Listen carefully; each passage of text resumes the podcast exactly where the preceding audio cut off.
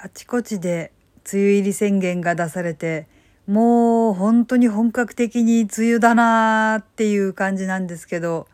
皆さんいかがお過ごしでしょうか？どうも、あじたまです。いやーもう毎年この時期は湿気とこの気圧の変化にやられて、だるいわ、頭が痛いわ、本当にもうどうしようもなくなってくるんですけどね。ほんと雨大変ですよね。だいたい雨好きっていう人があんまりいないような気がするんですけど、でも嫌いかって言われるとね、私ちょっといや、そんなに嫌いじゃないかもって思ってるんですよね。今回ちょっとそんな感じのお話をしてみたいと思います。雨ね、実際好きかって言われると、うーん、うん感じではあるんですよ。まあ先ほども言った通りだるいしもう本当に気圧の変化にちょっと耐えられなくて頭痛がするしなんなら気分も悪いしやっぱこの湿度のせいでなんか髪の毛がなんかブワーってなって綺麗にまとまらないしもうなかなか散々ではあるんですけどねでも嫌いかって言われるといやそこまで嫌いじゃないなっ好きな要素っていうのも一応ありはするんですよね雨の日。何かっていうと雨音をね聞くのが私すごく好きなんです。だから結構強めに降ってる時とかでも窓辺によってああ降ってる降ってるってねひたすら雨音聞いてたりとかってするんですけどね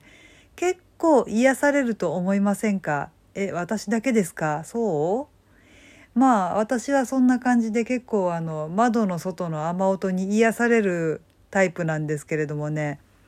まあ家の中にいれば雨もそんなにねえって思うかもしれないんですけど私外に行くのも好きです。風が吹いてないっていうのが大前提ではあるんですけど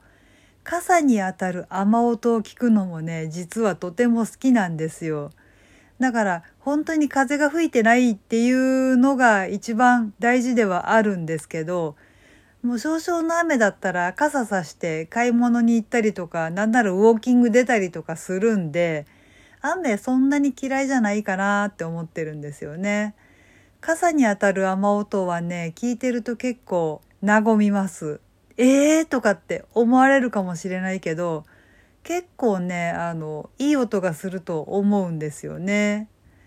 であの木のそばとか通りかかると割と強めに降ってたりとかすると木の葉に当たる雨音もねなかなかいいかなと思うんですけどねただ気をつけないといけないのは木の下を通ると時々なんかザラって落ちてくることなんですよね水滴が。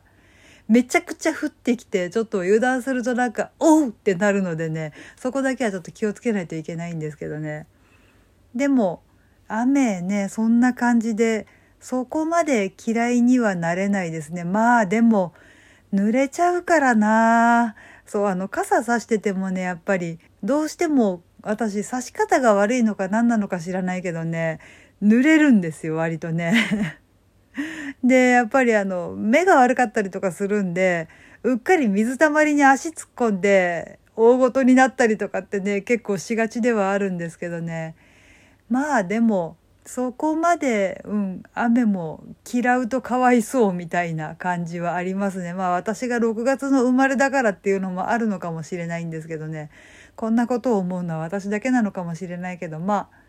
あ雨ね、大事なんでね。ただやっぱちょっと今年の梅雨は寒いな体調崩しがちなので気をつけないといけないんですけどね。